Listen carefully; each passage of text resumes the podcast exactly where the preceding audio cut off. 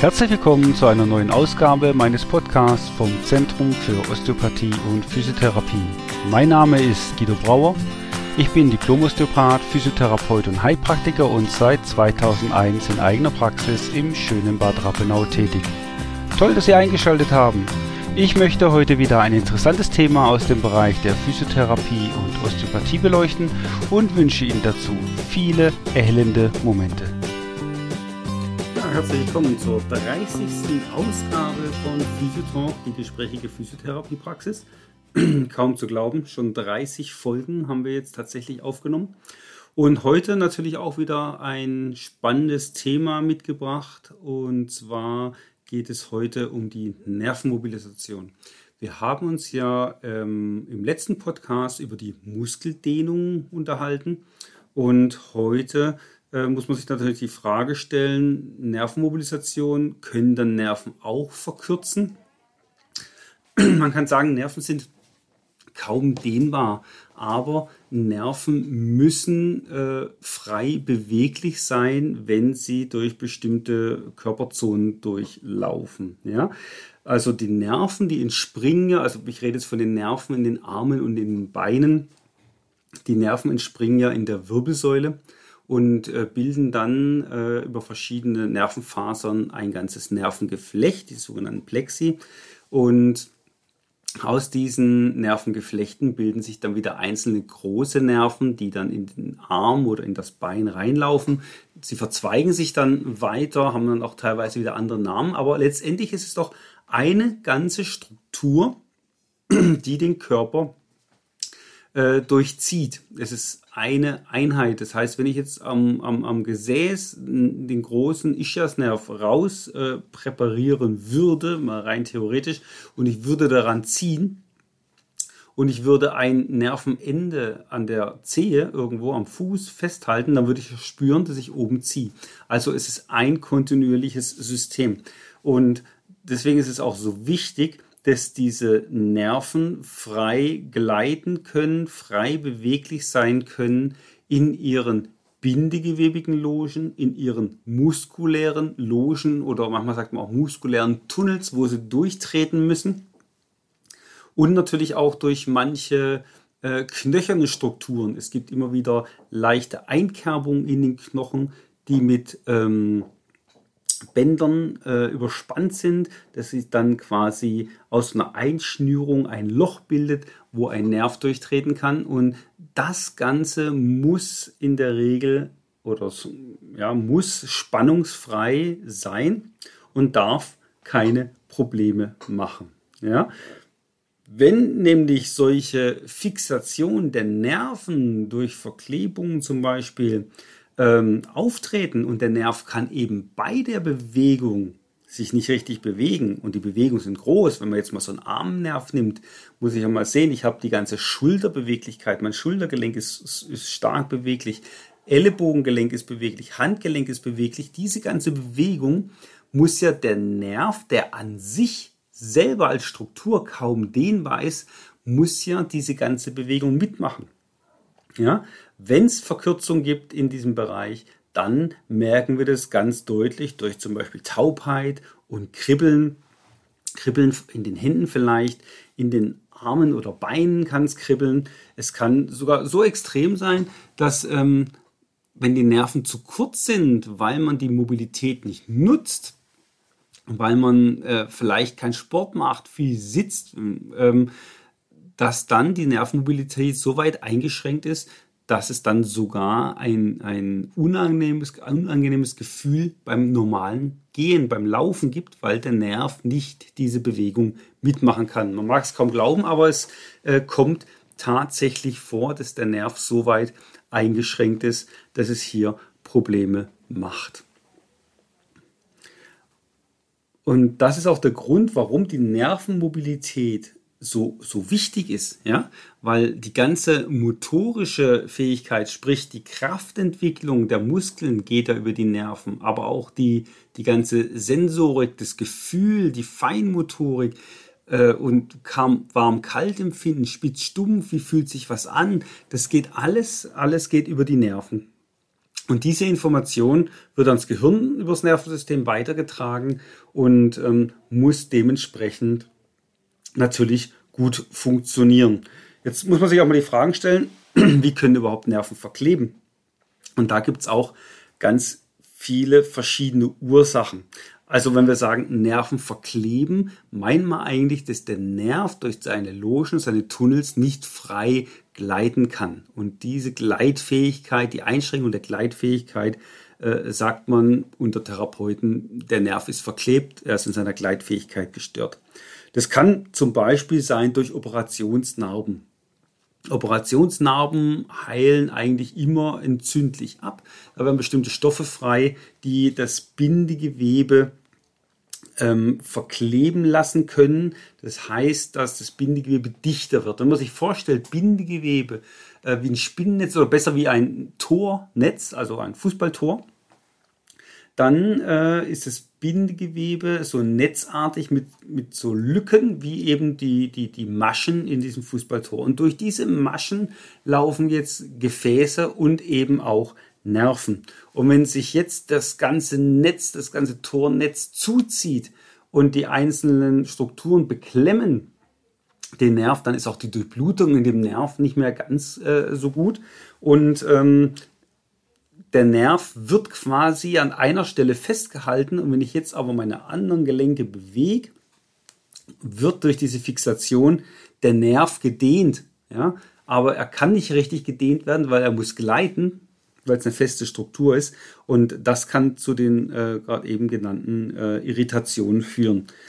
Aber auch entzündliche Erkrankungen, auch das Nervensystem kann selbst sich entzünden, eine sogenannte Neuritis in irgendeiner Form auch wenn die wieder abgeheilt ist, kann es sein, dass der Nerv in seiner Umgebung äh, Fixation erfahren hat, Verklebungen hat. Ja?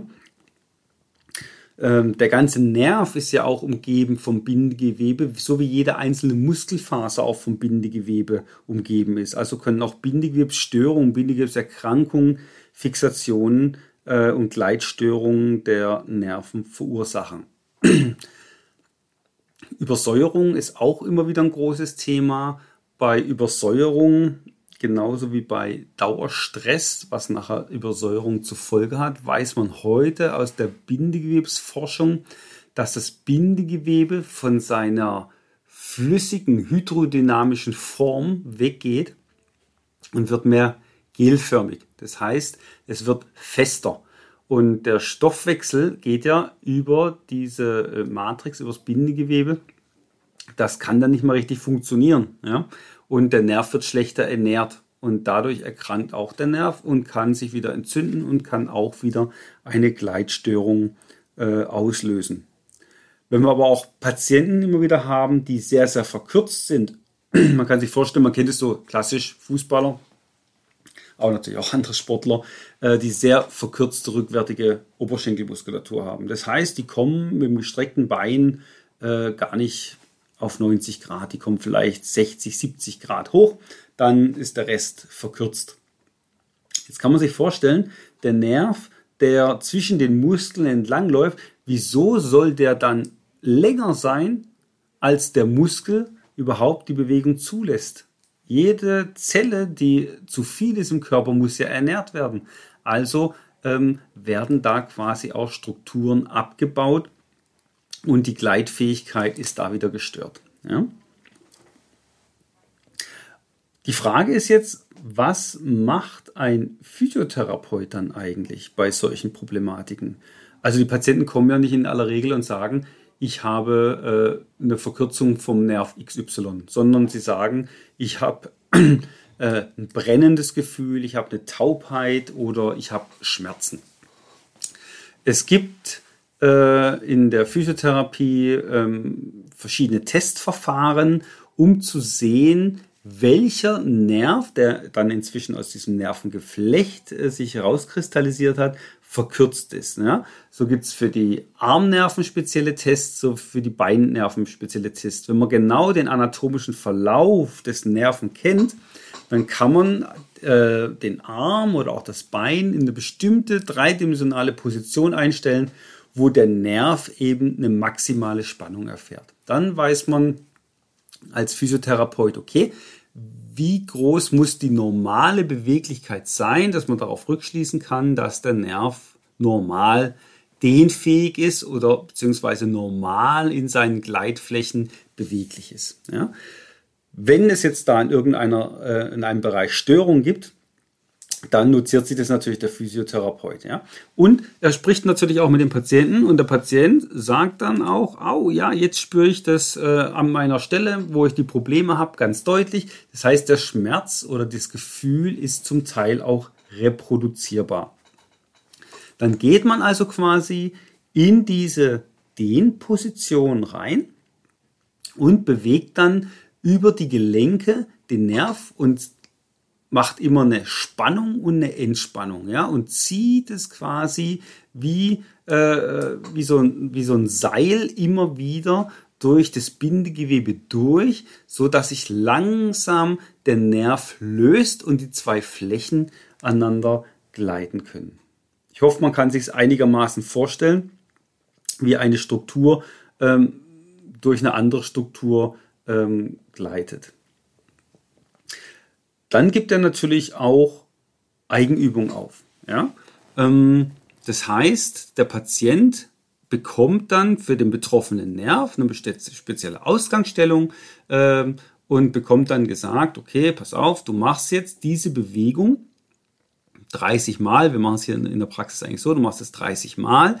Wenn das nach 10 Mal nachlässt, dann erhöhst du quasi die Dehnung. Das heißt, der Patient geht nochmal in extremere Positionen, so dass der Nerv nochmal mehr in der Spannung kommt und dann machst du weiter. So lang, bis sich keine Verbesserung mehr einstellt. Wenn sich nach 30 Mal keine weitere Verbesserung einstellt, dann stoppt man wieder die Übung und lässt es mal gut sein. Und macht es dann äh, am nächsten Tag oder, oder äh, am Nachmittag nochmal. Man macht diese Übung eigentlich ein bis zweimal am Tag, äh, nicht zu oft. Was gilt es jetzt bei diesen Eigenübungen zu beachten? Also man, man sollte das unbedingt gezeigt bekommen von einem gut ausgebildeten Physiotherapeuten, der sich auch mit der Nervenmobilisation auskennt. Und dann sollte man das Ganze unterschwellig machen. Unterschwellig, was heißt das? Bei einem Muskel, wenn ich einen Muskel dehne, ja, ich will jetzt meine rückwärtige Oberschenkelmuskulatur dehnen, die darf ich ruhig kräftig dehnen, das darf ruhig richtig wehtun. Ähm, in, in Maßen natürlich, ja, aber ich darf da richtig äh, mit Kraft reingehen, da passiert auch nichts. Ja.